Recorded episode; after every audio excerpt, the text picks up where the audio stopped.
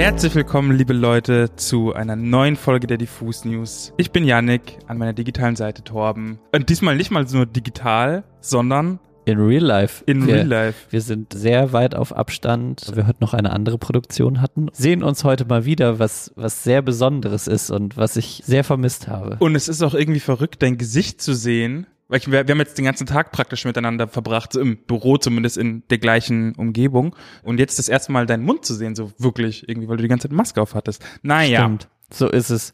Und man muss noch dazu sagen, wir nehmen heute an einem Montagabend auf damit mhm. die News euch am Dienstag erreicht, weil morgen hätten wir keine Zeit gehabt und deswegen haben wir es ein bisschen vorgezogen und wir starten jetzt einfach mal rein. Und zwar gibt es eine News und zwar jetzt pass auf den Gedankensprung. Gestern ist nämlich die Autobiografie von Tokyo Hotel Frontmann Bill Kaulitz erschienen im Ulstein Verlag nämlich und die Biografie heißt Career Suicide. Meine ersten 30 Jahre und ja, in der Biografie spricht Bill Kaulitz zum Beispiel ganz offen über seine Kindheit in ärmlichen Verhältnissen in der ostdeutschen Provinz. Er schreibt da zum Beispiel Gummibären und Erdbeereis auf Lebenszeit. Wo ich aufgewachsen bin, gab es die erste Kippe mit sechs, Alkoholvergiftungen mit zwölf und Mädchen, die mit 13 durchaus mal die zweite Abtreibung hinter sich hatten, weil sie wieder schwanger von ihrem Cousin waren. Heftig. Was für ein Satz. Also, ne? Ja. Muss man jetzt auch einfach mal so sagen, so viele Punchlines hintereinander und ist einfach die Realität. Ja.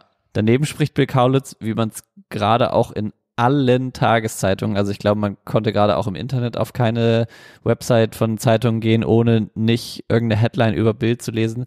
Genau, also er spricht auch über Liebe, gekauften Sex, Drogen, Einsamkeit und seine Macken. Das hatte er auch in dem Interview, was du mit ihm letztes Jahr im Herbst, als sie nach Deutschland wiedergekommen sind, war das erste Interview. Immer noch Gänsehaut für mich. Ne? Muss man, muss man auch sagen, das erste Interview, was sie gemacht haben, als sie wieder in Deutschland waren. Da hatte er auch schon drüber geredet, dass über seine Sexualität immer wieder spekuliert wurde. Er in jedem Interview danach gefragt wurde, aufgrund seiner androgynen Erscheinung, war ja von ihrem Erfolg an, bis sie in die USA gezogen bin, wollte jeder immer wissen, hey, Bill, mit wem gehst du denn ins Bett? Und jetzt in der Biografie hat er damit ein bisschen aufgeräumt und er sagt, er sei sowohl in Männer und Frauen verliebt gewesen und ob er nun homosexuell, heterosexuell, bisexuell oder pansexuell ist, interessiert ihn einfach nicht, sondern dass er halt einfach in keine Schublade passt. Und ich finde das eine coole und super wichtige Aussage. Das ist the most Bill Kaulitz thing to say, glaube ich. Ja.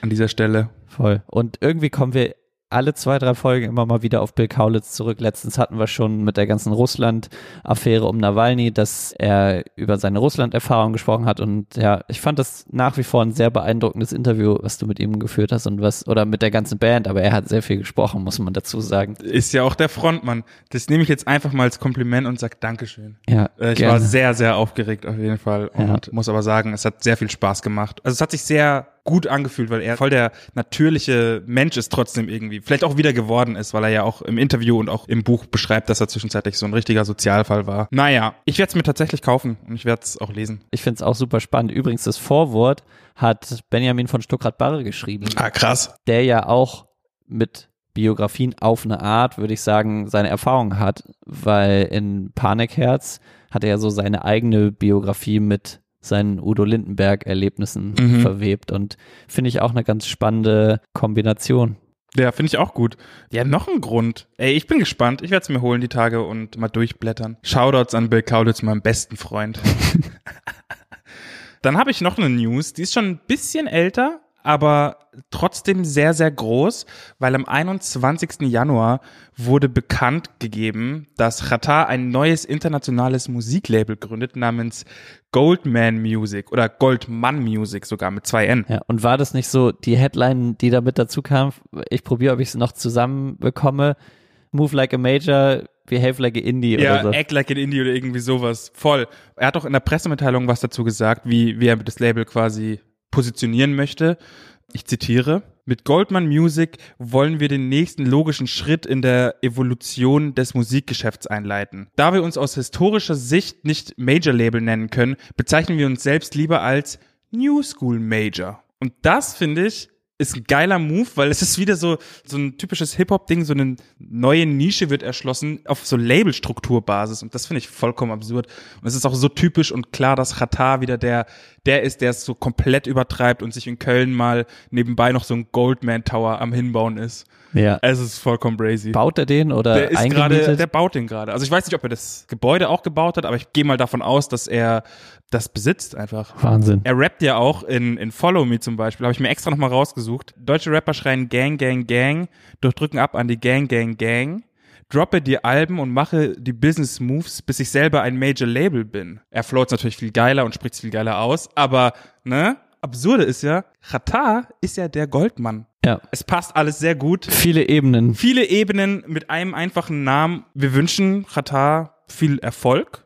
Sein Ziel ist es, bis zum Ende des Jahres 100 Artists zu signen. Weist uns auf jeden Fall mal darauf hin, dass wir Ende des Jahres nochmal drüber sprechen, ob er jetzt wirklich 100 Artists gesigned hat. Und er will damit ja international. Also es soll nicht nur Deutschrap sein, sondern es soll ja internationalen Rap vor allem featuren. Ja, es wird auf jeden Fall sehr, sehr spannend, finde ich, was er noch neben seinem Grill-Franchise, Haval Grill, was er sonst noch alles jetzt musikalisch sozusagen vorhat, weil alles oder nichts gibt's ja auch noch. Ja. Und wird es wahrscheinlich auch noch eine Weile lang geben. Shoutouts an alle dort, weil ich, ich liebe das Label einfach. Ich kann nichts dagegen machen. Ich mag die einfach. Ich mag die Musik, wofür die stehen. Auch für die leicht shady Business Moves, die die manchmal bringen oder die Marktlücken, die die entdecken. Sal Qatar. Voll. Und zum Schluss haben wir jetzt noch eine sehr, sehr traurige Nachricht leider, denn am Wochenende wurde bekannt, dass die großartige Sängerin, Künstlerin und vor allem auch Produzentin Sophie im Alter von nur 34 Jahren gestorben ist. Sophie Xion hieß sie mit bürgerlichem Namen oder ist ihr voller Name, hat ja so Zeit ihres Lebens auf jeden Fall die Grenzen zwischen Mainstream und Untergrund gesprengt, war immer dazwischen irgendwo unterwegs und sie war, wer sie nicht kennt, vor allem für ihre sehr facettenreichen Dance Music Sounds bekannt. Und 2015 ist sie dann zu, würde ich sagen, internationaler Bekanntheit gekommen, weil sie die Madonna Single Bitch I'm Madonna co-produziert hat. Und später hat sie dann auch mit Charlie XCX oder Kim Petras zusammengearbeitet. Und so in meiner Recherche habe ich jetzt auch sehr gemerkt, oder es wurde auch auf Twitter und Instagram sehr deutlich, dass vor allem die LGBTQ-Plus-Community mit Sophie so eine ihrer sichtbarsten Musikerinnen der letzten Jahre verloren hat. Zwar hat Sophie für sich selbst das weibliche Geschlecht zwar immer benutzt, aber sie hat sich nicht als weiblich beschrieben, auch nicht als trans oder queer, sondern eher so als Vaping, also verdampfend hat sie immer sich bezeichnet und war halt einfach eine Vorreiterin der Community und so hat dann zum Beispiel jetzt auch das Model und die Aktivistin Monroe Bergdorf auf Twitter geschrieben, unsere Community hat eine Ikone, eine Pionierin und ein visionäres helles Licht verloren. Also alles sehr, sehr traurig und geht, wie gesagt, schon seit einem Wochenende, dass irgendwie die Beileidsbekundungen auf den sozialen Medien kommen und heute auch viele Nachrufe noch zu den Ursachen des Todes kann man ein bisschen was sagen. Und zwar hat ihr Label Transgressive Records geschrieben, getreu ihrer Spiritualität war sie in die Höhe geklettert, um den Vollmond zu beobachten und ist versehentlich ausgerutscht und gestürzt. So, das ist alles ein bisschen nebulös, aber ja, das ist die. Das ist auch so tragisch. Ja. Einfach. Das ist der tragische Tod von Sophie. Ich glaube, von der hätten wir in Zukunft noch sehr, sehr viel gehört und muss man sich ja mal überlegen. Die hat mit Anfang, Mitte 20 hat die schon so viel damals geschafft. Ja, Anfang voll. der 10er Jahre hat sie begonnen und ich glaube, da wäre noch viel gekommen. Das ist echt super schade. Ja. Ich merke das ja immer, wenn solche KünstlerInnen sterben. Anhand der Leute, die quasi ihr Leid, ihre Trauer bekunden, merke ich ganz oft, was für eine Art von Mensch das ist oder wie ich, die- wie ich die kategorisieren kann, wenn ich sie selbst nicht kenne, weil ich, ich hatte sie nicht gar nicht auf dem Schirm, muss ich gestehen. Aber es gab so ein paar Producer, Freunde und Bekannte, die auch das geteilt haben und so richtig geschockt waren. Und für mich hat sich das so angefühlt, so ein bisschen wie, auch ein bisschen MF Doom-mäßig, dass auch da so, ein, so eine Ikone gestorben ist. Natürlich ist MF Doom als Künstler, hatte viel mehr die Möglichkeit zu wachsen, Zeit seines Lebens. Aber vom Momentum her hat sich das auf jeden Fall für mich so ähnlich angefühlt. Ja, total. Wie du sagst, wenn man sich auch in bestimmten Genres oder so nicht so auskennt. Und ich meine, das ist halt eher so, sie kam ja eher aus der Rave-Kultur, aus dem Londoner Untergrund Rave sozusagen und hat es dann so in den Mainstream geschafft. Aber Das ist immer so, glaube ich. Bei MF Doom werden auch ganz viele das mitbekommen haben, äh, weil einfach die ganze Hip-Hop-Community das geteilt hat und Menschen, die sich eher so mit poppigerem Rap auseinandersetzen, werden da auch auf ihn aufmerksam geworden sein. Ja, und, ja. auf jeden Fall. Ja, sehr, sehr schade. Und irgendwie jetzt auch haben wir gar kein positives Ende mehr für euch dieser Folge. Aber ja, vielleicht ist es positive Ende, dass wir uns am Freitag wieder hören. Würde ich auch mal sagen. Und ich finde, also auch wenn das jetzt alles sehr tragisch ist, man muss trotzdem, denke ich mir in letzter Zeit sowieso öfter irgendwie, trotz allem, was passiert, auch was am Wochenende im Fernsehen passiert ist, schon wieder, einfach mal der Sonne entgegenschauen, der Zukunft entgegenschauen und einfach auf das Beste hoffen, das Beste geben, dass das Beste passiert. Genau. Das ist mein Wort zum Montagabend. Ja, das lassen wir so stehen. Leute, abonniert diesen Podcast. Bleibt zu Hause, bleibt gesund. Wir hören uns am Freitag wieder mit wahrscheinlich einer Menge neuer Musik.